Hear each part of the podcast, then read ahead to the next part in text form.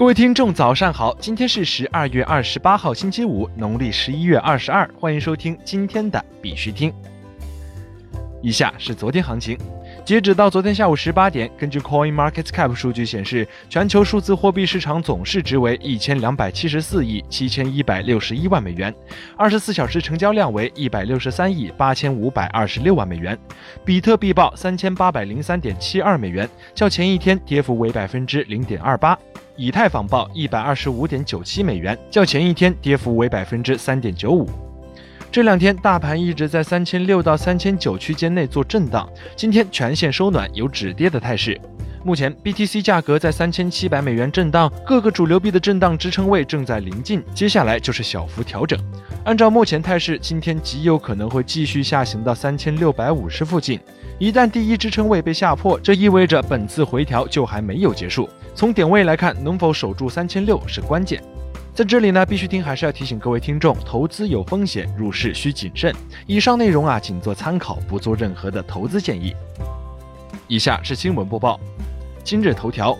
广电网发文：二零一八版权领域大事件琅琊榜，区块链被确认为电子证据上榜。中国新闻出版广电网今天发布二零一八版权领域大事琅琊榜。其中，最高人民法院关于互联网法院审理案件若干问题的规定中，关于区块链等被确认为电子证据上榜。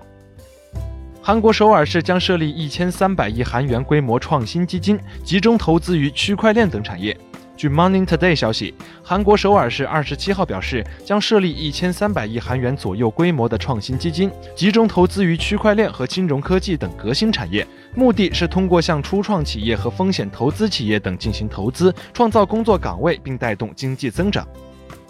国内新闻，华泰保险 CEO 表示，区块链等技术革命为企业赋能同时带来挑战。十二月二十七号讯，据中国网消息，今天在二零一八中国保险转型发展高峰论坛上，华泰保险集团董事长兼 CEO 王子木强调，伴随互联网、大数据、人工智能、区块链等新技术革命的到来，企业家面临着前所未有的挑战，这其中也蕴含着极大的社会商机，产品和服务的潜在社会价值凸显。他们一方面为保险企业赋能，提高保险企业的效率和改善客户体验；另一方面也给保险企业提出巨大挑战。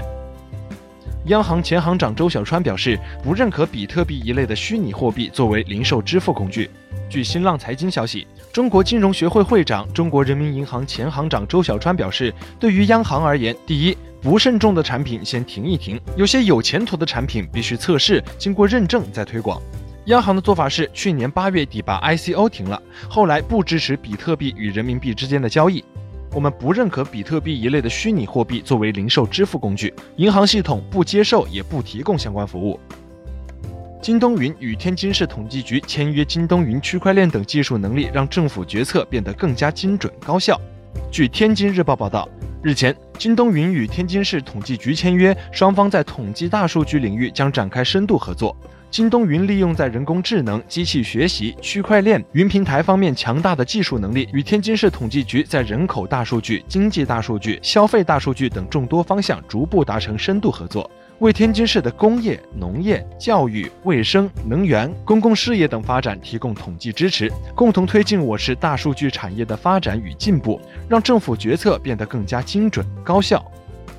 上海仁济医院副院长王玉表示，区块链等技术将带动长三角医疗一体化。据第一财经消息，昨天位于宁波杭州湾新区的上海交通大学医学院附属仁济学院宁波学院将开门试运营，这是长三角医疗一体化的缩影。而与仁济宁波分院同时推进的还有医疗体云平台建设，今后将共享两地的电子病历。预计明年上半年就会有成效。上海仁济医院副院长王玉表示，医联体平台基于区块链技术共享和人工智能的搜索引擎技术成熟后，医联体的任何一家医院都可以接入，还可以授权非医联体单位，可以覆盖至整个长三角地区乃至全国。国际新闻：